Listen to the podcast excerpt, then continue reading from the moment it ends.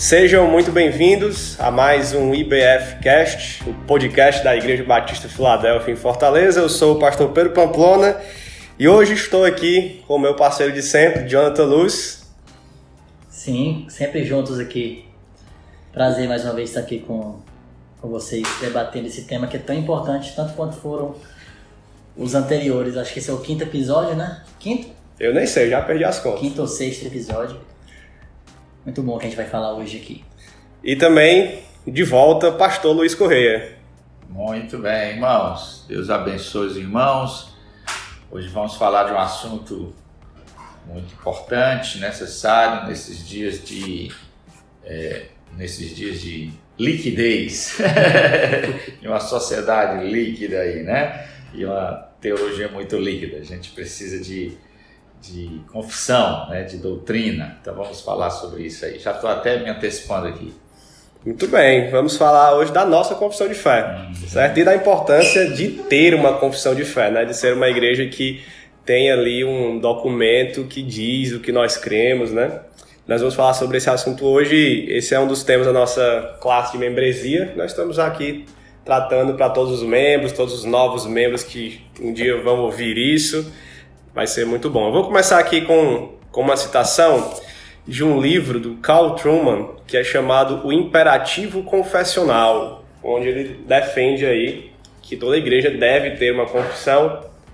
E aqui na introdução ele diz o seguinte, eu marquei aqui porque achei bem interessante esta fala dele. Página 29, se você tiver o livro ou for ler, é onde você vai encontrar o ponto central do livro, o seu argumento que ele vai defender, que é o seguinte: Defendo que os credos e as confissões são, na verdade, necessários para o bem-estar da igreja e que as igrejas que alegam não tê-los colocam-se em permanente desvantagem quando se trata de conservar o modelo das sãs palavras, tão precioso para o idoso Paulo quando escolheu seu jovem protegido Timóteo. Então ele está dizendo que confissões são importantes para proteger salvaguardar né, a sã doutrina, que elas têm esse grande papel e as igrejas que não têm essas confissões estão em desvantagens. Vocês concordam com isso? Querem fazer algum comentário? A bola está com vocês. Sim, eu, eu concordo, assino embaixo essa afirmação aí do Carl Truman. E eu sempre digo né, que a cartão de visita né, aquilo que é mais importante quando você está procurando uma comunidade para se congregar não é a simpatia necessária do pastor, o acolhimento dos membros, a estrutura, ah, enfim, essas coisas são muito importantes, né? há aspectos muito importantes que devem ser levados em conta, mas é o que aquela igreja crê, qual é a confissão daquela igreja, quais são os suas doutrinas essenciais. Isso é o mais importante aqui na nossa é, na vida cristã e na vida eclesiástica. Ah, essa questão da confissão, é, eu acho que ela, ela é importante. A gente estava comentando aqui antes de, de, de, iniciar o nosso papo aqui, comentando aqui com o pastor Pedro, pastor Luiz, que a confissão ela, ela metaforicamente é como se fosse as margens de um rio, né? Ou espécie de parâmetros e, e limites que nos ajudam a, a, estabelecer parâmetros interpretativos da própria escritura, né? Então, uma igreja confessional, um crente confessional não significa que ele que ele relegou as escrituras propriamente ditas a um segundo plano, absolutamente. Nós continuamos crendo que a Bíblia é inspirativa e tão somente a Bíblia é o, é o texto inspirado por Deus. Mas as confissões de fé são esses resumos do, do, do ensino bíblico que tem um papel didático fantástico, sensacional, necessário e que são como esses parâmetros para que demarcam a crença. Que é a crença cristã, né? Cristã, exatamente. Muito bem. Então a gente vai passar aqui pela, por um resumo da nossa confissão de fé, depois a gente vai falar da confissão de fé batista de 1689, que é uma confissão que a gente adota aqui, e depois falar também dos pontos do calvinismo, que também a gente acha muito importante como nossa crença aqui na Filadélfia. Então vamos para o resumo né, da, nossa, da nossa confissão de fé. Ele está na nossa, na nossa classe de membresia, naquele, naquele material da nossa classe de membresia. A gente vai pontuar aqui, são 12, 12 verdades que resumem aquilo que nós achamos que é essencial né, para o cristianismo. E eu vou citando aqui, vou deixar o pastor Luiz e o pastor Jonathan irem comentando. Que então resumo é o seguinte, vamos lá ponto por ponto. Aqui é o que nós cremos e o que nós pedimos para que os nossos membros também subscrevam, senão uhum. eles não podem ser membros, que a gente acha isso aqui o essencial da fé cristã. Então, o primeiro ponto é a inspiração verbal e plenária das Escrituras no Velho e Novo Testamento, nos textos originais, as quais são a autoridade suprema e final em matéria de fé e prática. O que vocês dizem aí? Tem algum comentário? Ó, oh, eu, eu acho que a confissão começa bem aí, né? Essa confissão. Com certeza. Porque, como o pastor Jonas acabou de dizer, nós, embora somos confessionais e adotamos é, uma, um resumo de nossas crenças, nós entendemos que nenhuma confissão é, ela é perfeita, né? Ela tenta resumir as escrituras. E mais aí a gente inicia colocando bem claro que a nossa total crença na, na inspiração uhum. é, das escrituras. Ela é a, a autoridade suprema, máxima né, para a nossa vida e a gente chama aí suprema e final em matéria de fé e prática. Vemos aí nos dois testamentos, né? tanto o Antigo como o Novo. Então, é, é, esse é um ponto central isso é muito importante. A gente não vai como secar tudo isso, né? mas isso é visto é, é, que, que, em toda a vida da igreja, toda a prática da, da igreja é permeada por esse ponto aí. As escrituras é, o começo dessa confissão é, tem tudo a ver porque tudo está centralizado nas escrituras. O culto, o discipulado, a vida cristã, a vida conjugal, as, as práticas da vida eclesiástica, tudo passa pela, pelas escrituras. Então, por isso que a gente começa a confissão com esse ponto. É interessante porque a nossa confissão ela tem por base a, a confissão de fé londrina né, do século XVII, finalzinho ali do século XVII, 1689, e o embate ali, um dos embates no século XVII era essa, não vou chamar de luta, mas esse embate teológico contra o arminianismo. E o ponto, um dos pontos da confissão mais à frente a gente vai ver é a soteriologia, salvação, que trata exatamente dessa questão da salvação. Mas é interessante observar que eles fizeram questão de, de iniciar a confissão falando das escrituras, né, como uma defesa do, do, do ensino geral que emana das escrituras da salvação pela graça do Deus soberano que salva o, o indivíduo, do monergismo, né? Então isso é muito interessante. Ele vai falar um pouco mais à frente sobre especificamente sobre soteriologia, mas eu penso que quando eles iniciam falando sobre Bíblia, no primeiro ponto, eles estão voltando os olhos para a pessoa de Deus, para a revelação ali descrita, né, no texto inspirado. É bem legal. Legal mesmo. Só a título de informação, eu acho, eu acho que esse resumo aqui ele toca num ponto interessante que é o texto original, né? É só para dizer que Verdade. o que é inspirado e palavra de Deus é o texto original. Claro que nossas cópias e traduções são confiáveis, né? Mas é só para que você saiba que o que é inspirado foi o texto escrito mesmo lá pelos autores bíblicos, em hebraico e em grego, né? Em algumas posições em aramaico. Então, são aqueles originais lá que são inspirados. Às vezes a gente vê até alguém pode estudar um pouco de crítica textual e ver, ah, esse texto aqui e esse outro aqui são disputáveis.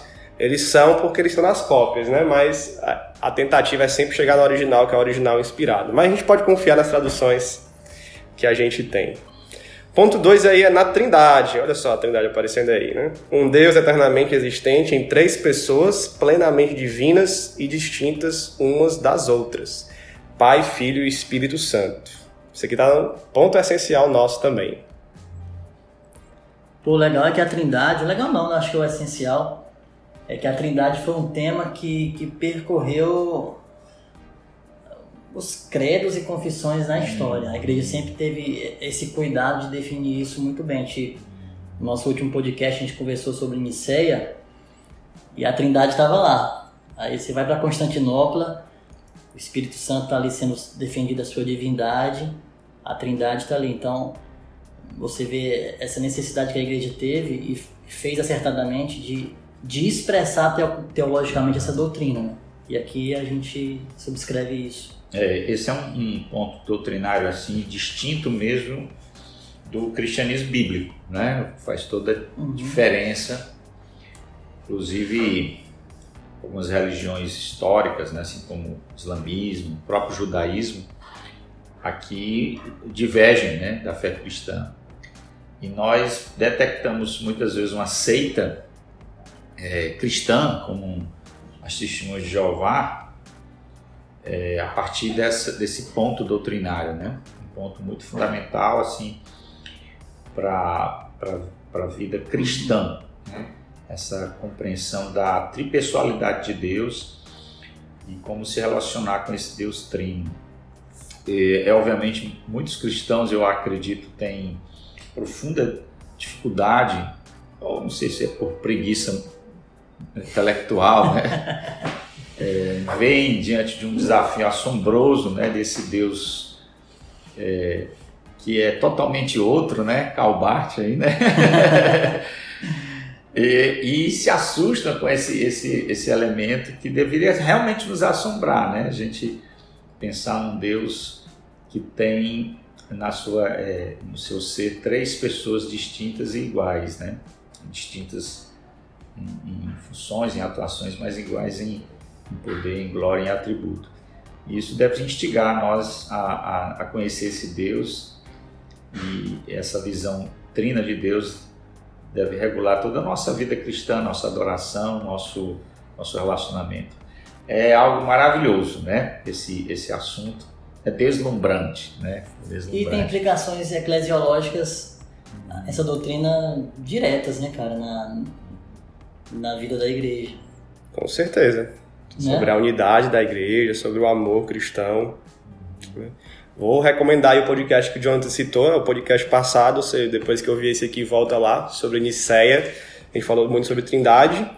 E também recomendo um curso meu, gratuito, lá no Instagram, lá no meu IGTV. Tem 10 aulas sobre a Trindade lá. chanzinha aqui. é, de graça, não tô... Tá lá, 10 aulas boas sobre a Trindade acesse lá o meu Instagram. Ponto 3. Acreditamos né, na deidade, nascimento virginal, morte expiatória, ressurreição corporal e na vinda de Jesus Cristo. Isso também, logicamente, é essencial. Muito bem, a expressão deidade aí é uma expressão teológica, né? Talvez um pouco estranha desse, dessa linguagem comum, significa divindade, uhum. né? Nós cremos que Jesus Cristo, isso já foi afirmado no ponto 2, né, que ele também ele compartilha né, da, da essência divina. Ele é Deus, eternamente Deus, Filho de Deus. E, portanto, ele tem esse elemento é, em sua natureza. Ao mesmo tempo, a gente afirma no nascimento virginal, o que significa isso? Ele se encarnou Uhum. Ele tomou a, a, forma humana através é, dessa, desse, desse milagre, né? Que foi o seu nascimento. E aí segue, a, logo depois desses dois elementos que tratam da sua, da sua dupla natureza, né? a, a, a divindade e a humanidade, outros aspectos do seu, da sua missão que é a, a morte expiatória e a ressurreição corporal. E a vinda, né, que é o terceiro ponto aí também muito importante. Pastor João quer comentar aí? De, é, eu só queria pontuar, fazendo um link que a gente falou no, no, no último podcast no, sobre Niceia. Lembra que eu fiz uma citação no final que eu esqueci o autor? Sim. Falei que ia trazer. Vai se redimir aí? Vou me redimir aqui. É o Stephen Nichols. Hum. Um, um escritor muito assim, profícuo, um excelente teólogo histórico, E ele, ele tem um texto que ele faz um, um chamado à igreja do século XXI, que você vê, por exemplo, você vai para o século IV ali, Niceia. A pessoa de Cristo sendo atacada. Cristo não é. é para o arianismo, Cristo era é, outro, né? De outra essência do, do, do Pai. Alguns, o Ario, num discurso até mais atenuado, substância semelhante. Aí vem Nicé e fala, não, ele é da mesma substância. Então a pessoa de Cristo está sendo defendida ali, apologeticamente pela igreja. E a gente talvez pense, não, hoje a gente não precisa mais falar desses assuntos, já é um assunto é, uma guerra ganha, né? ninguém tem mais dúvida que, que Cristo é Deus, a sua deidade, do nascimento virginal, da, da, da, sua morte expiatória, enfim, de todas essas questões doutrinárias centrais da fé. Mas aí o Stephen Nichols ele, ele, ele chama a igreja a continuar falando desses assuntos, continuar, continuar. Ele diz que a gente não pode uh, conceber que a própria, a próxima gera, as próximas gerações vão conceber isso automaticamente. Sobretudo nesse momento que a gente vive, que o Carl Truman nesse livro, no no, no início, ele, ele faz uma defesa da história, de como o século XXI ele, ele abandona o passado, né? o que vale é o que é novo e o passado não tem mais valor. Então o Stephen Nichols ele fala, continuem falando disso, continuem falando da divindade de Jesus, use, falem isso nos púlpitos sem parar, porque essa geração precisa continuar ouvindo isso. Então eu acho que isso é bem legal. Muito bom. Vamos, vamos seguir. Gostei desta Deixe repetição do que para nós é óbvio, né? Para outra geração não vai ser necessariamente. É, exatamente. Isso é interessante. Inclusive, é um, é um dos, dos objetivos das confissões, né? Exatamente. É perpetuar aí pela história. Eu vou, eu vou pedir agora que cada um comente um ponto, aí a gente pula para o outro, outro tá comenta outro ponto, para a gente, senão a gente vai ganhar tempo, né? Vamos lá. 4. Na personalidade do Espírito Santo, por quem os crentes são chamados, regenerados, batizados por Cristo, habitados, cheios, dirigidos, instruídos, selados para a eternidade. Isso aqui, é, isso aqui é bonito.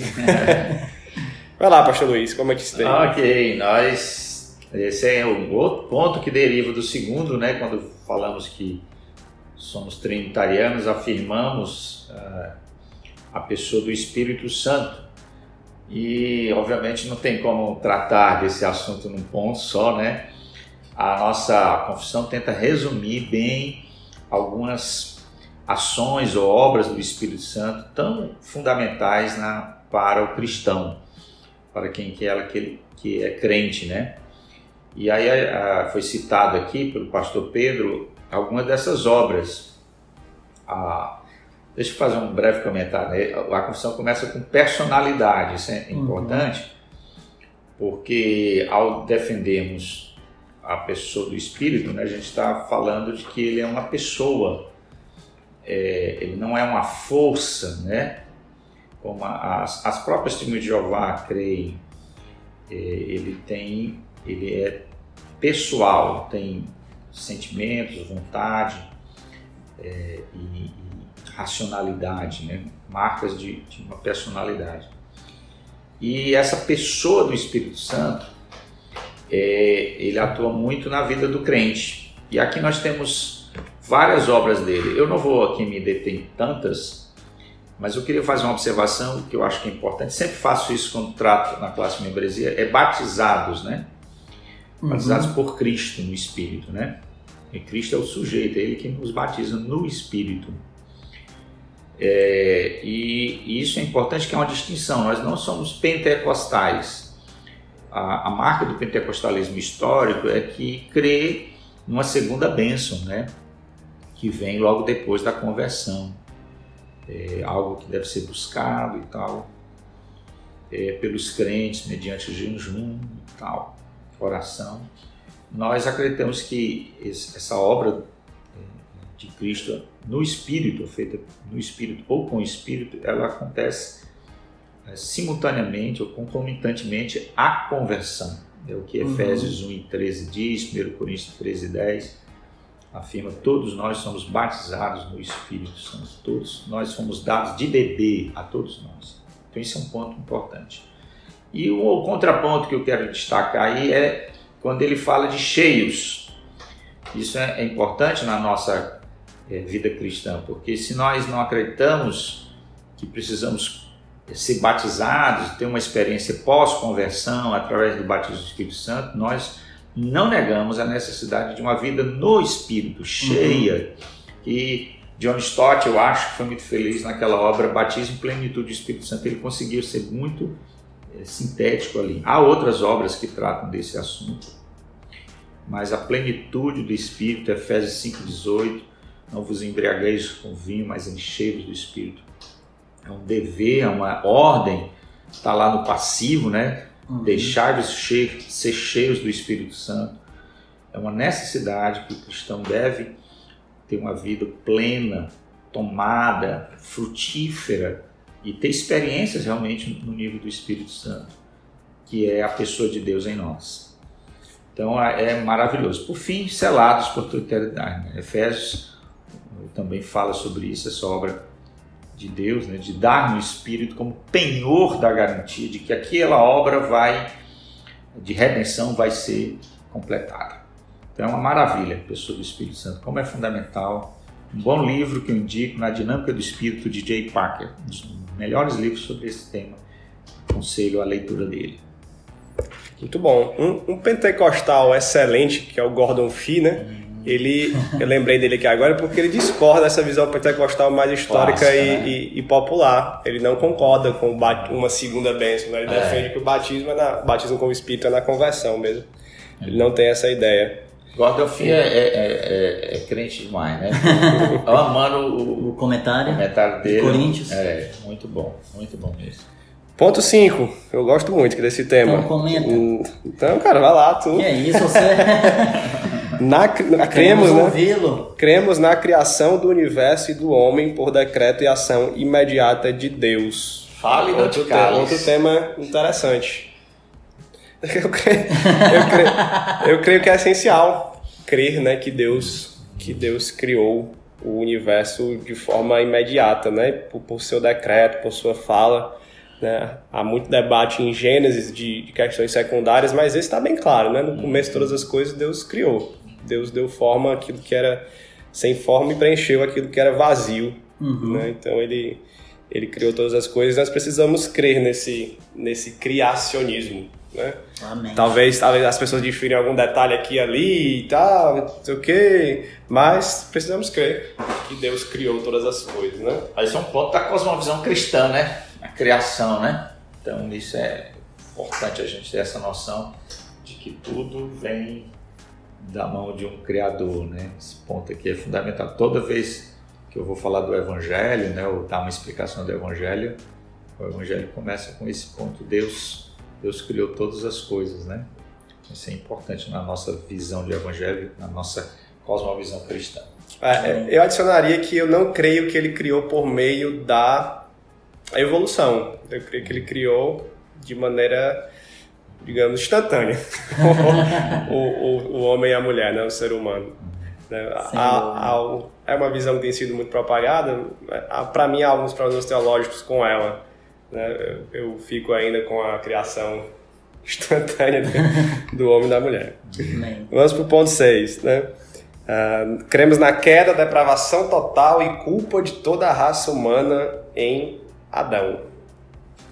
Esse ponto aí eu acho que é é um dos pilares aí da nossa da nossa cosmovisão cristã. Calvinista. Calvinista. Isso aí justamente. começa o T, né? O T aí tá T de da né? Paulo nos ajuda muito aqui nos primeiros capítulos de Romanos a definir isso de forma muito clara.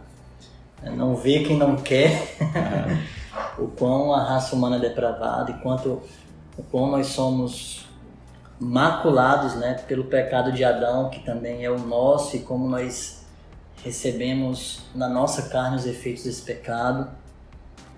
Então, eu, eu lembro de um, até de um, esse entendimento do pecado na, na, na, voz de um, de um puritano, que ele dizia que quanto o pecado não for amargo, já ouviram essa? Já. Cristo não será doce. O que ele está querendo falar é, é de quão terrível é, é, o pecado e a gente precisa ter, ter esse entendimento de quanto ele maculou a nossa existência. É óbvio que ele, ele mancha a imagem do homem, o homem continua, mesmo depravado, continua sendo criatura de Deus e digno de, é, do nosso amor e da nossa compaixão, mas essa imagem foi deturpada por causa do pecado. Então a gente precisa de fato ter uma, uma, uma concepção bíblica de quão terrível foi a queda, de quão terrível o pecado, nós somos depravados e precisamos da obra incrível de Cristo e do Espírito Santo nos salvando e santificando. Muito bom. Ponto 7. Cremos na salvação eterna pela graça de Deus por meio da fé de todos os crentes remidos por Cristo e regenerado, regenerados pelo Espírito Santo. Muito bem, eu acredito que esse é um ponto importantíssimo, né? É, que decorre do ponto anterior, né? quase uma consequência. Se o homem está numa condição de miséria, de total depravação, de culpa, portanto, ele é absolutamente incapaz de auto-salvar-se, né? de, por meio de si só, encontrar a redenção. Portanto, a salvação é de Deus, é uma obra de, de Deus, e aqui nós vemos um elemento importantíssimo, muito importante. Alguém já disse né, e eu concordo que se eu fosse resumir a Bíblia em uma palavra, eu, eu resumiria graça. Uhum. Resumiria graça. Se eu digo a Bíblia todinha em uma palavra, acho que graça consegue tentar sintetizar tudo que a gente vê nesse drama da salvação, né? O favor imerecido. Então, a, a salvação eterna a redenção de nossa culpa, de nossa miséria, de nossa queda, de nossa falência, se dá por um ato é, gracioso de Deus. Deus não tem, não teve nenhuma obrigação de nos redimir e faz por, por mera graça, por favor imerecido. E o meio pelo qual isso se opera, né, é, se efetiva em nosso coração, está dizendo é por meio da fé. Isso é um legado da, dos reformados, isso é uma das bandeiras, né? Sola Fide, onde nós defendemos que o homem é justificado, segundo Romanos, Gálatas, tão somente pela fé. Então, essas são as duas palavras preciosas. Graça é aquilo que, que Deus dá e a fé é uma dádiva de Deus, mas é a resposta a essa graça, né? é nos, nos remindo, né? Essa palavra é outra preciosidade, né? Redimidos, somos remidos Amém. da nossa condição e também aí a participação do Espírito nessa obra que a gente até falou, né? De nos regenerar, de nos dar a vida de novo. Então esse é um ponto central, né? Da nossa fé cristã, do protestantismo histórico faz toda a diferença na nossa vida cristã. Do começo ao fim, tudo é graça. Amém. Amém. Amém. Ponto 8, senhor Jonathan. Na igreja, né, cremos na igreja neotestamentária como sendo uma comunidade autônoma de crentes batizados. Inclusive tem batismo no domingo agora. Opa! Unidos para a realização dos seus propósitos fundamentais: adoração, ensino, evangelização, comunhão e serviço.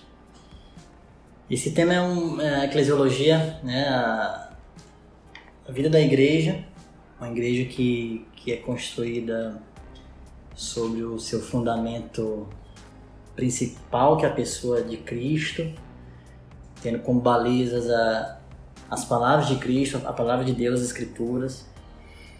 Uma comunidade de gente que foi redimida de pecadores, né, e ser salvos pela graça, numa nova condição, numa, que assumiram uma nova natureza, uma nova disposição das suas afeições, das suas inclinações. Pessoas batizadas que cumpriram, a gente vai falar no próximo ponto aqui, né, batiz... cumpriram esse rito bíblico, essa ordenança bíblica, que a gente vai falar mais à frente no próximo, né? que é um drama da redenção. Isso é fantástico. E unidos em comunhão, a igreja o cristianismo é eminentemente comunitário, não existe comuni é, cristianismo individualizado. Então, um, sem igreja, tem até outro nome que Desigrejados. Desigrejados. Fugiu aqui a, os desigrejados, a gente que acha que pode ver o cristianismo de forma isolada. Você carregou isso. É, né, isolada, individual. Então o cristianismo é eminentemente comunitário, a gente precisa uns dos outros. E, e essa união ela, ela visa a realização de propósitos, né, de viver para a glória de Deus, de ser uma bandeira nesse mundo caído, uma bandeira que, que revela o caráter de Deus. A gente estava conversando na nossa classe de membresia sobre um dos objetivos da disciplina eclesiástica, né? E um dos, dos objetivos é, é, ser esse farol no mundo, né? Farol no mundo de, de, de uma conduta que glorifica a Deus, que, que revela o caráter de Deus. E aqui ele fala aqui, propósitos fundamentais, adoração, ensino, evangelização, comunhão, serviço, são ações que emanam dessa, dessa vocação da Igreja do Senhor Jesus Cristo. Né? Vamos para o ponto 9, então. O ponto 9 tem polêmica. Eu gosto. Nas duas ordenanças cristãs, nós cremos no batismo a ser ministrado por imersão do crente nas águas. É um termo importante aí, por imersão uhum. do crente. E na ceia do Senhor também. Vamos lá, pastor Luiz. Comente aí. Muito bem, né? A gente inicia com a expressão ordenanças. Eu sei que alguns chamam de sacramentos e eu, eu entendo muitas vezes a visão reformada é um tanto diferente da visão católica quando usa essa expressão, mas aqui nós fugimos dessas, dessas confusões semânticas E como batista nós preferimos é, ordenanças. Por que a palavra ordenança? Porque ambas, né, batismo e ceia, é dado no contexto de ordem. A ordem de Jesus lá na grande comissão e de fazer discípulo, né? Eu sei, você vai dizer que não está no imperativo, quem está no imperativo é, é, o fazer, mas a força do imperativo está ali em tudo, né? Embora é, eu participo lá tem essa ideia de é, é, fazendo, né, batizando, uhum. mas é uma ordem e a ordem de Jesus que pertence à grande comissão, né? É, e a outra é bem clara, Jesus na noite que foi traído diz fazer isso, né? Fazer está no imperativo, uma ordem, a ser do Senhor também é uma ordem. Então ambas as ordenanças são cristãs, é, um, drama, né, de uma certa forma, como o pastor João disse, um drama representativo. É, a gente tenta trazer para o presente, através da manifestação dessas ordenanças, o Evangelho. É, o batismo, classicamente, é, é, chamado de o rito introdutório do cristão, né? aquilo que preconiza, que está dando a entrada, que sinaliza a entrada do cristão à vida cristã, por isso ele é único e, e é inicial, é logo nos primórdios da fé cristã. E ele e Senhor é o rito contínuo. Eu tiro isso aqui de Erickson, né? esses dois conceitos. Milagre Erickson trabalha com esses dois temas, rito introdutório e rito contínuo. Jesus diz fazer isso até que eu venha, né? O Paulo vai dizer isso em 1 Coríntios 26. Então a gente vai guardando a ser repetidamente, lembrando. O ponto talvez mais polêmico aqui esteja no fato de que nós aqui, como o pastor diz, é polêmico, porque há um debate entre os nossos irmãos mais de linha aspersionista, né, os, os que entendem que o batismo não é por imersão, e nós somos batistas, né, Igreja Batista Filadélfia, é um ponto histórico da nossa fé é, cristã, né? é um legado da nossa herança, entender que o batismo, o modo pelo qual nós o, o, o executamos é por imersão. E, e também outro ponto mais distintivo da nossa fé não é só o modo, o modo é um ponto distintivo, mas é o, o candidato. Nós também nos distinguimos de alguns ramos da fé cristã que batizam infantes. Eu não vou nem dizer criança, né? porque eu acredito que uma criança possa vir a ser batizada na condição de crente, se ela é capaz de exercer a fé, e eu acredito que sim, minimamente há crianças que podem exercer a fé, elas podem sim se descer as águas. Eu sempre tenho como exemplo a minha esposa, né? ela se batizou com 9 anos de idade. E então a nossa, a nossa diferença é o batismo de infante, de bebê, de recém-nascido mesmo. Nós discordamos dessa visão porque acreditamos que o batismo segue a manifestação pessoal da fé segundo as Escrituras. Bom, é isso, né? Eu não vou entrar aqui no debate da ceia, que é outra questão, mas. Mas deixa, deixa, eu, deixa eu só é... puxar um pouquinho mais essa corda aí. Vai lá, que tu, tu, tu tem vou... cara de Pedro Batista, mas. Não, mas Credo Batista com convicto. Graças a Deus. O pastor Pedro é, é, é como é que chama? Treteiro mesmo. Né? Deixa eu. Deixa eu, eu, eu queria pontuar aqui na, na última exposição de Coríntios. É, o senhor deu. Vou devolver a bola pro, é. pro senhor, pastor Luiz. O senhor dava é, aquelas questões da ceia do senhor que Paulo toca ali. E uma das aplicações o senhor falou que a gente não pode nem subestimar e nem superestimar a ceia. Aqui a gente está falando dos dois, das duas ordenanças, mas talvez dê, dê, dê para aplicar para as duas. O que significa então? Eu queria que o senhor só brevemente pontuasse novamente, porque eu acho que é muito importante, o que é subestimar a ordenança e o que é superestimar a, a ordenança é. dele. Muito bem. É, primeiro, eu acho que é uma visão superestimar e colocar essas duas ordenanças, no caso foi a ceia, né? Uhum. Porque os coríntios, eles tinham uma visão chamada de escatologia realizada, tá? quem escuta a mensagem lá entenda, né? é, de que tudo já aconteceu, de que eles estavam vivendo e tal. Então eles tinham uma visão, e isso eu, eu, eu li um pouco no Gordon Fee, né? E alguns outros comentaristas mais atuais, assim, contemporâneos, de que eles tinham a ideia de que, ao serem participarem da ceia, eles estavam com que blindados de, de intervenções demoníacas, uhum. de eles estavam assim como guardados é quase parecido com a visão romanista, né? que entende que quando a pessoa é batizada como infante, uhum. ela já está com é, um sacramento. Uma visão que, mais sacramental. É, que, e, é, que livra ela da condenação eterna. Tá certo? A visão católica gira em torno disso. Então, mais ou menos os coríntios estavam com essa pegada, né? Tanto o batismo como a ceia, como se fosse uma coisa assim mística que certo. os blindasse de, de. Enfim, já estavam tudo resolvidos porque eles eram batizados e ceiaram. Então eles estavam mais livres, assim, para viver uma vida tanto quanto descolada para viver. Então isso é superestimar as ceias, aí o batismo, é colocar uma, uma, um padrão, uma situação que ele não tem, não tem esse propósito de nos blindar, né?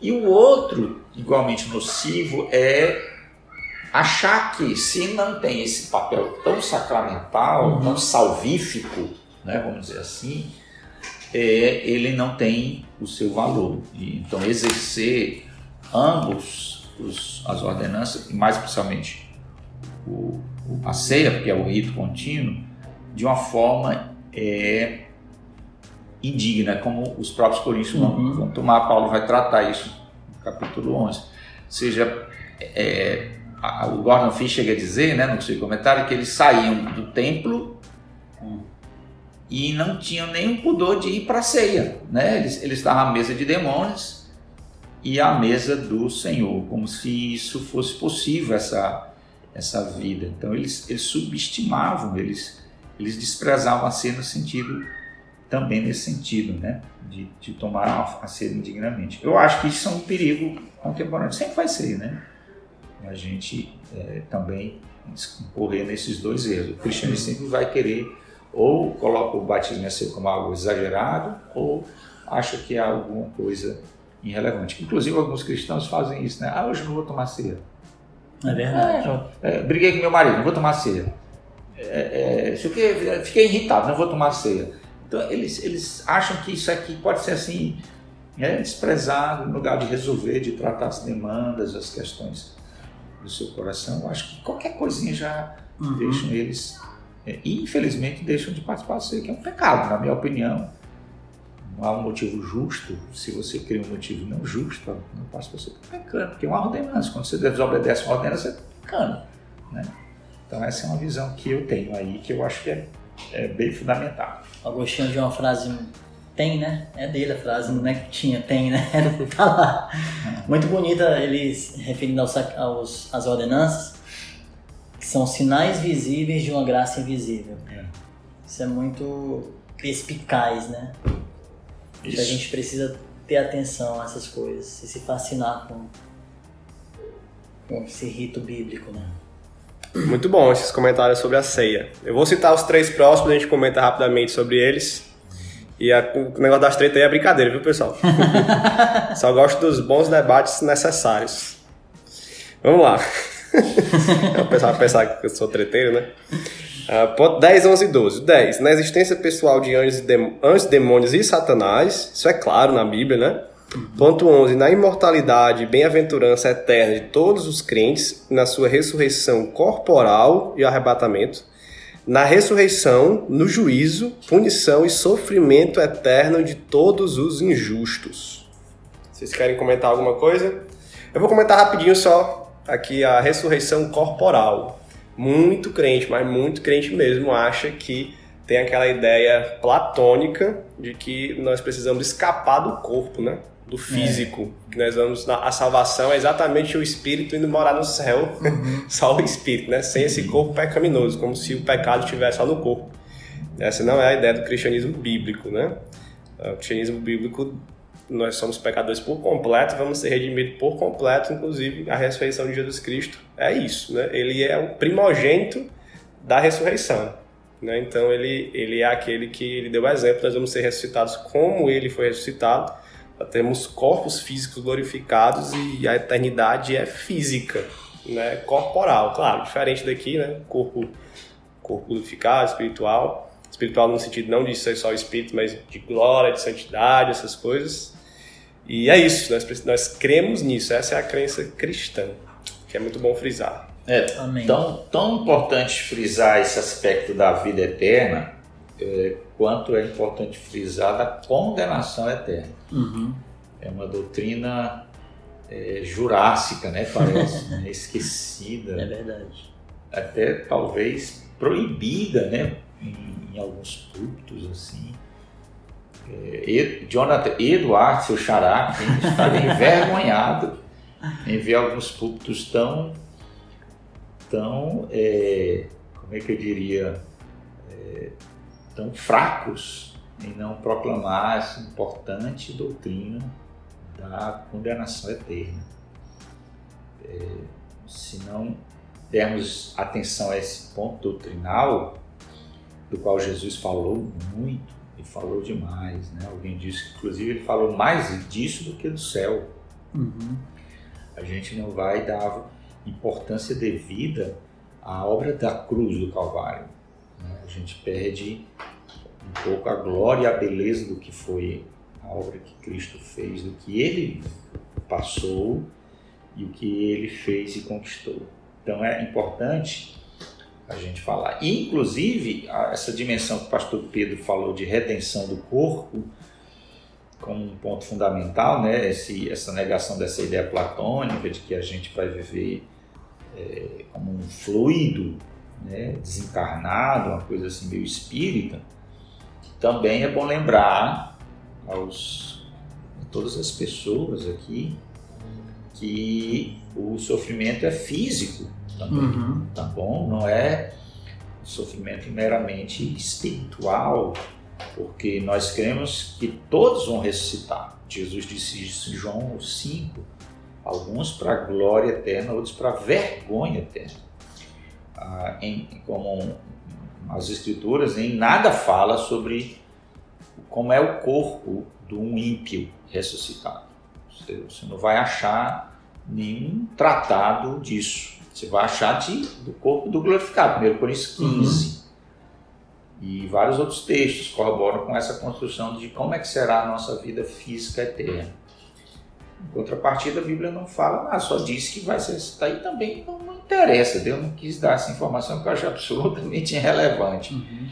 para nós, né? Mas o que importa é que esse sofrimento é eterno. Inclusive, eu não sei se é Joaquim Jeremias, um teólogo, na sua obra do Novo Testamento, é que ele fez essa diferença. Foi ele, que talvez um estudioso, que fez a diferença entre a palavra Hades e Hiena. Uhum. Onde Hades seria essa ideia de, do inferno como um estado transitório da alma, onde a pessoa passaria um período esperando a ressurreição do corpo físico. E Guiena é palavra grega para esse sofrimento físico, né? Então isso está bem claro lá em Mateus 10. Não tem mais os que matam o corpo, e sim aqueles que podem lançar no Guiena, uhum. tanto a morte, é, tanto o corpo como a alma. E Apocalipse corrobora, né? A morte e o inferno foram lançados no lago do fogo, no Guiena, logo depois de ressuscitados. Então veja a dimensão da seriedade disso. Esse assunto é importante. Inclusive eu já esbravejei que qualquer dia eu vou trazer os sermões sobre esse assunto, né? trazer a mente. Eu li um livro, hum, a gente já lê tanta coisa na vida. É, por que, que um crente tem que pensar sobre essa doutrina? Porque geralmente a gente pensa muito em relação ao descrente, né? Como uma forma evangelística uhum. e tal. Mas existe um consolo bíblico nessa doutrina para o cristão. Eu acho que na hora que eu for pregar e apresentar essa doutrina, não eu, obviamente eu quero chamar a atenção do, do, do, do pecador, do não convertido, para que ele atente sobre isso, esse, esse perigo. Afinal, ele já está condenado. O que pode acontecer é a absorção dele. Mas o cristão também é consolado por essa doutrina preciosíssima. Bom? Então é muito importante esse assunto aí. Eu queria só pontuar aqui, só o ponto 10 que a gente não comentou, a existência pessoal de anjos, demônios, do próprio Satanás.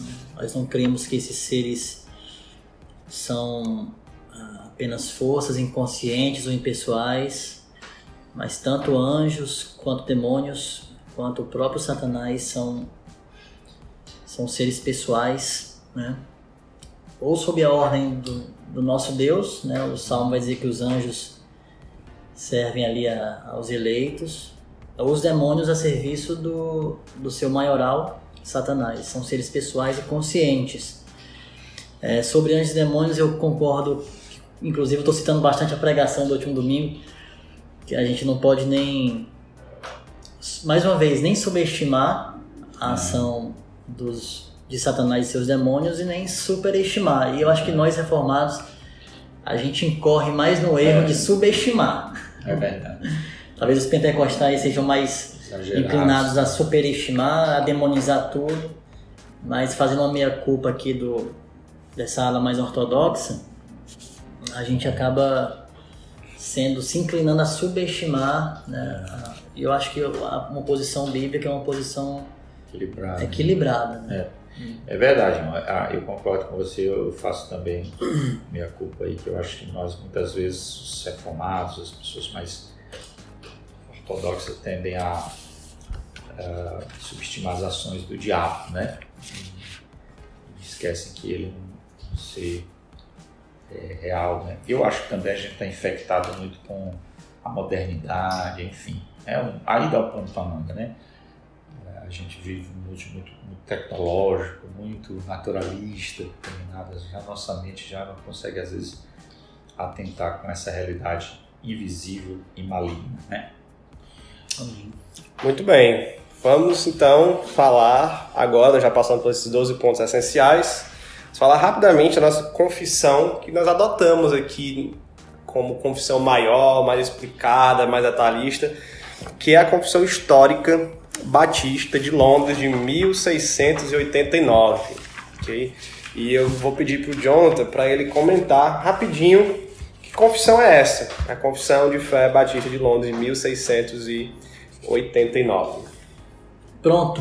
É, de forma muito breve e objetiva, é uma confissão de fé que é filha do pensamento do século XVI, dos reformadores, é uma confissão de fé reformada também, apesar de estar no século XVII, e de orientação calvinista. É importante a gente pontuar ali que, tal como ocorreu com os credos e outras confissões ao longo da história, a Confissão de Londres, do, do finalzinho do século XVII, foi mais uma, mais uma vez uma forma da igreja se posicionar frente a posições divergentes. No caso aqui específico, era foi o arminianismo. Então, livre-arbítrio, né? livre-arbítrio, a questão da soteriologia.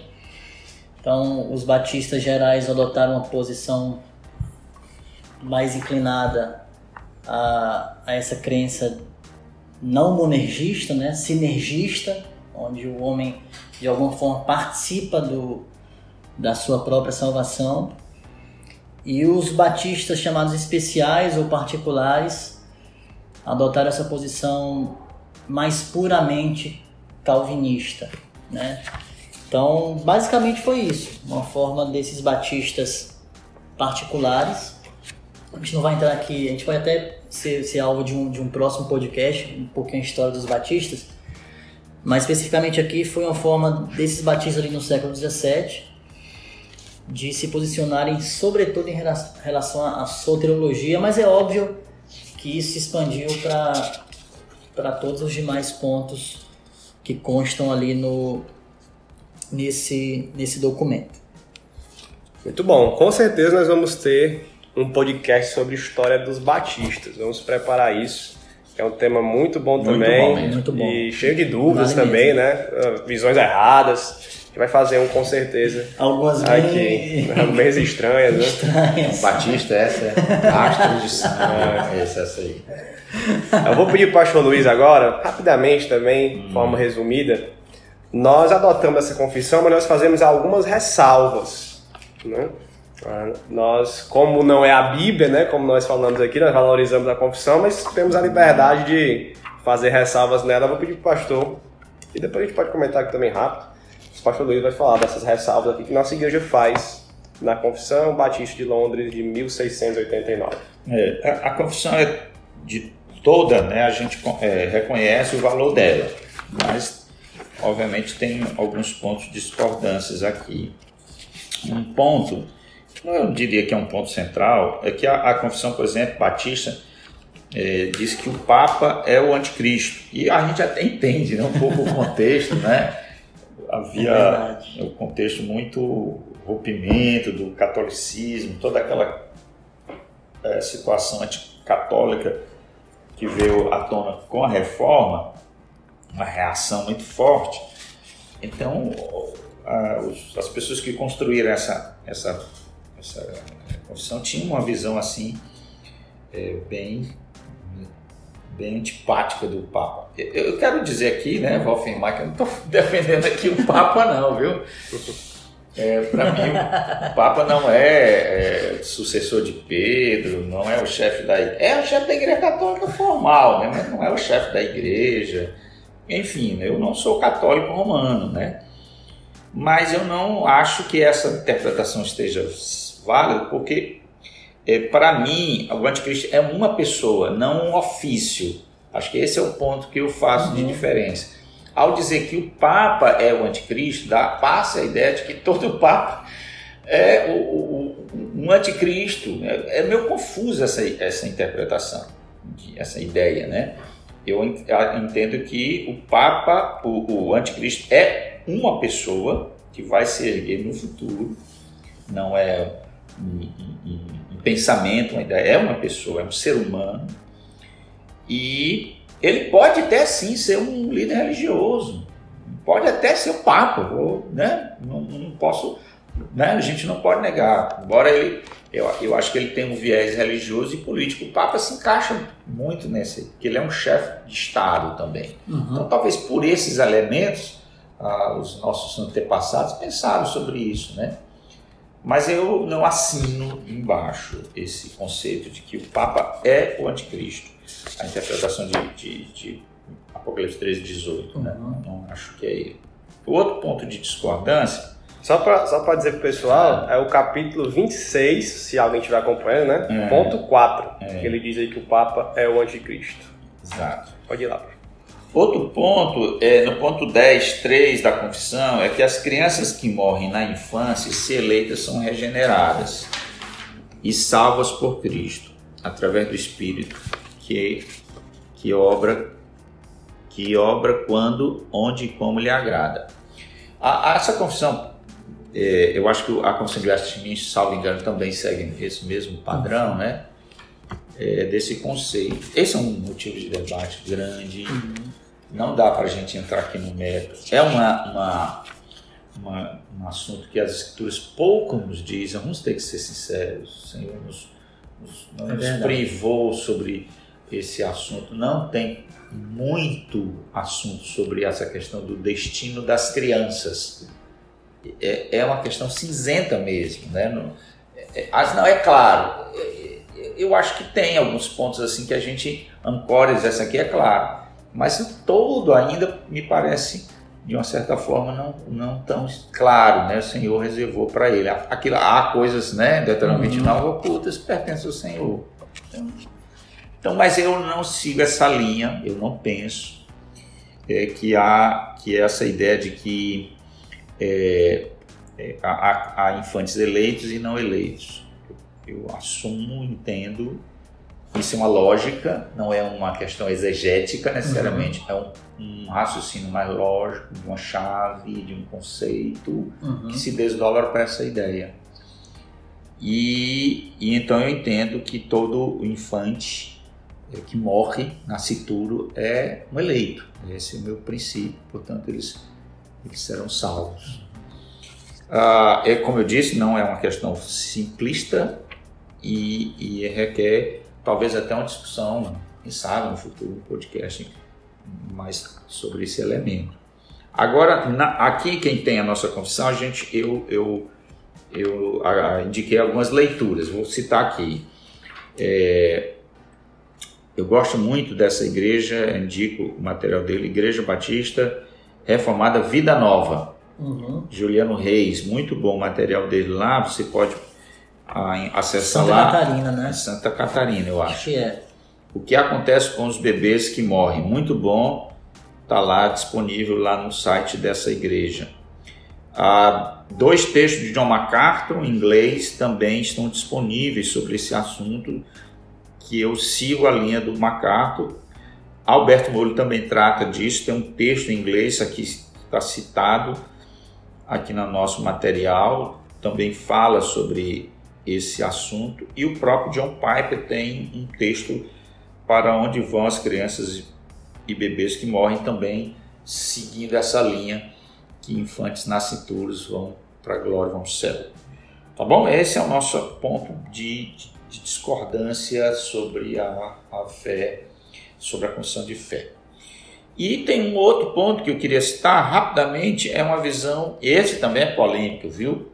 Esse também é. Esse é polêmico, só dá polêmica aqui, viu? Não, que é a questão do sábado, né? Do dia do Senhor, ou dia do Senhor no sentido já da nova aliança, que seria o domingo, né? Uhum que é, há, há um, hoje uma, uma, uma, uma onda reformada, né? Veio, veio gente pegando o kit completo aí, né? Veio gente tomando tudo aí e, e a, a, abraçando toda uma visão assim bem bem é, completa, inclusive abraçando esse conceito é, de um, uma guarda de um domingo como um, quase com uns, uns, pontos como um adventista. É um motivo também de, de discussão aqui, mas nós não seguimos essa ideia. Eu não, não acho, não vejo nas escrituras base para essa ideia de, de um de, de, descanso nos moldes do sábado para com o domingo. Eu sou mais como Paulo, Deus considerou de todos os dias iguais. Uhum. Eu entendo a importância do dia do Senhor, como expressão da nossa fé, como um momento de liturgia, de culto. Eu até me resguardo, às vezes, não acho que é pecado, mas eu me resguardo de algum tipo de atividade mais assim, para não me deixar ser cansado, né? Então é mais uma preocupação do meu coração para ir para o culto. Mas não uma ideia, ah, eu não posso trabalhar, eu não posso fazer uma comida. Eu sou num, num dia desse que tem gente não adventista cristã proibindo a esposa foi um irmão aqui da minha igreja, algumas igrejas chamadas reformadas, proibindo e até disciplinando cristãos que estão fazendo até almoço no domingo. É um negócio. Onde é que vai parar isso, né? Coitado dos irmãos médicos que trabalham. E o irmão que dirige o ônibus domingo. Eu não vou, né? Eu não sou irônico aqui, né? Mas é, a gente precisa ter sabedoria sobre isso aí. Não estou desprezando o domingo, ele, eu acho que ele tem uma importância histórica na nossa fé. Uhum. Mas essa visão sabatista para o domingo não é uma visão que nós abraçamos aqui. Bom, alguma coisa mais a comentar aí? Então, eu, eu sou Luiz Correniano aí nessas, nessas ressalvas aí, eu concordo com todas. Essa questão do sábado Uh, eu acho que Paulo é claro, o Novo Testamento é claro, tanto Jesus quanto Paulo diz que ele é o Senhor do sábado e não há mais essa guarda de dia, e Paulo também vai dizer que aquele que guarda é aquele que não guarda, cada um uhum. se respeite e, e, pronto, e eu não vejo essa transição para o domingo também, e é isso. Concordo essa, aí essa também. No que tange a, a, esse tema Dia do Senhor, essa confissão de, de, de Londres, né, apesar dela divergir dos dos presbiterianos e congregacionais no que diz respeito, por exemplo, ao batismo infantil, ao pedobatismo, credobatismo, uhum. ela é uma confissão bem influenciada pelo movimento puritano. Uhum. E essa ênfase é, até exagerada dos puritanos no dia do Senhor, eles tinham uma posição, no meu ponto de vista, um pouco exagerada, o que dava margem a essas, a essas concepções né? Teve reverberações nessa confissão de fé é. de, de 89. É, eu, eu, eu sou assim sincero, mas eu acho que, como eu disse, eu, eu, eu tento não guardar, eu tento me, me prevenir, porque eu vou pregar, eu vou cultuar, uhum. então. Mas se eu estou de férias, eu não me permito, ah, eu posso ir para um, descanso, então não, não, vou criar um fardo sobre mim, que eu acho que as coisas não impõem esse fardo. Outra coisa interessante, desdobramento, por exemplo, eu, eu acho que o cristão tem liberdade de usar o domingo como quiser, mas às vezes quando ele sacrifica o domingo para outra coisa, no lugar de estar no culto, não é porque é no domingo, é porque a igreja dele está reunida no culto. Né? Aí você abre mão para assistir um futebol, assim, um negócio, e está o seu povo reunindo, adorando o Senhor, e você fez essa troca, acho que é uma troca errada. É uma troca infeliz, né? Eu diria assim. Mas não é essa coisa legalista. Exatamente. Eu não quero caminhar para isso. Mas é aquilo que Jesus diz, ó, você escolheu a, aí ela escolheu a melhor parte, uhum. o teu povo está reunido, a igreja está reunida ali e tal. Então tem esse, essas preocupações que a gente não pode chegar, né? E, e também já ah, a gente não guarda o, o domingo, então a gente é vai é desprezar o ajuntamento da igreja no domingo. Não é por aí. O nosso medo é não ir para esse outro caminho que hoje a gente está vendo claramente os, os, os, onde vão com essas, essas questões é, de guardar o, o, dia do Senhor. Aonde vai chegar isso? Né? Também é pretensão das pessoas aí. Muito bem. Reza a lenda aí que o pastor ele guarda a segunda, né? É, guarda a segunda. Guarda a segunda. Gostei da segunda. gente, a gente, a gente chegou em uma hora e a gente ainda ia falar do calvinismo, né? Uhum. Mas vamos fazer o seguinte, a gente deixa para um próximo podcast. Eu acho que é melhor. Vamos falar das canas de Dort e dos cinco pontos do calvinismo, fica Excelente. bem legal. Mas é um diferencial da nossa igreja, é. nós somos batistas calvinistas. Acreditamos uhum. na depravação total, já falamos aqui, na eleição incondicional, na expiação limitada, na expiação graça... definida. Expiação definida, né? É, é, Pode ser também. É um motivo de, de discussão. É um debate semântico também, né? semântico. É. Definida ou limitada, limitada, graça irresistível e perseverança dos santos também falamos aqui, né? Quando fomos é. relados, né? Falamos sobre isso. Mas eu, eu acho que é interessante a gente voltar a tocar esse ah, tema, vamos, que é vamos, muito importante esse assunto. Principalmente com muita gente chegando na nossa comunidade. Isso é uma um elemento distintivo, né? Da nossa confissão, nós somos calvinistas e acho que é importante a gente reforçar isso, deixar bem claro isso. Isso. Expiação limitada é o mais difícil, né? Assim, pra gente entender, defender, ou definida, né? Mas a gente vai tratar disso aqui também. Al- Vamos almir- trazer aqui. almir- Almiradarismo, é? Como é que chama? Almiradi... Almiradianismo. É isso aí mesmo. Almiradiano. Almiradiano, né? É o que não crê, né? É o calvinista de quatro pontos. Que a turma diz que não existe. Isso não existe, né? Não existe. Muito bem, então vamos encerrar por aqui, né? A gente viu aí a confissão, a nossa confissão resumida, a confissão batista foi indicada e as ressalvas feitas, a importância da confissão também. E vou deixar o Jonathan ter uma última palavra aí se ele quiser falar alguma coisa e orar. Não, eu, eu quero terminar dizendo é, da alegria desse projeto. A gente já está no, no sexto né, podcast, um, um projeto muito simples, sem muito. A gente não tem todo o material ainda para realizar. Espero que a gente em breve possa expandir isso, né, tornar mais. Ma- Assim, Material, o material tá no bolso dos irmãos. Já chega. Mas eu queria incentivar a, a, a você fazer uso desse material mesmo, né? Uma forma boa de você ter acesso a essas informações no seu cotidiano, no seu dia a dia, incentivar outras pessoas a ouvir, a trazer sugestões de temas, a procurar a mim, o pastor Pedro, o próprio pastor Luiz também, de forma que a gente possa colocar sobre a mesa. A gente tem muitas ideias boas de temas a serem tratados. E queria louvar a Deus né, pelos temas que nós tratamos até agora e que a gente possa permanecer com ímpeto aí nesse projeto tão simples, mas tão significativo. Muito bom. Amém? Bem, Vamos orar então? Vamos. Vamos lá. Senhor, nós te louvamos, agradecemos ao Senhor por mais esse tempo juntos aqui. A nossa oração é que esse material possa chegar a- aos ouvidos de muitos irmãos, que possa ser abençoador, que esses irmãos, tanto quanto nós, possam entender e compreender a importância de ter uma confissão de fé, parâmetros que, que limitam a nossa compreensão e a nossa expressão teológica.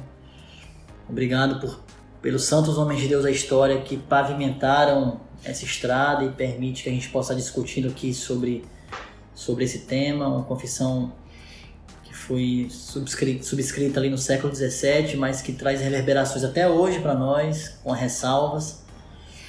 Nós queremos te louvar por isso, te louvar porque nós temos a oportunidade de olhar para trás, para nossa história, e podemos fazer isso com os óculos das Escrituras. Abençoa a nossa igreja, o pastor Luiz, o pastor Pedro, os presbíteros e os irmãos, inclusive os irmãos que estão chegando agora, estão ah, adentrando a nossa membresia, que eles possam crescer no conhecimento do Senhor e da fé. É no nome de Jesus que nós oramos. Amém. Amém. Amém.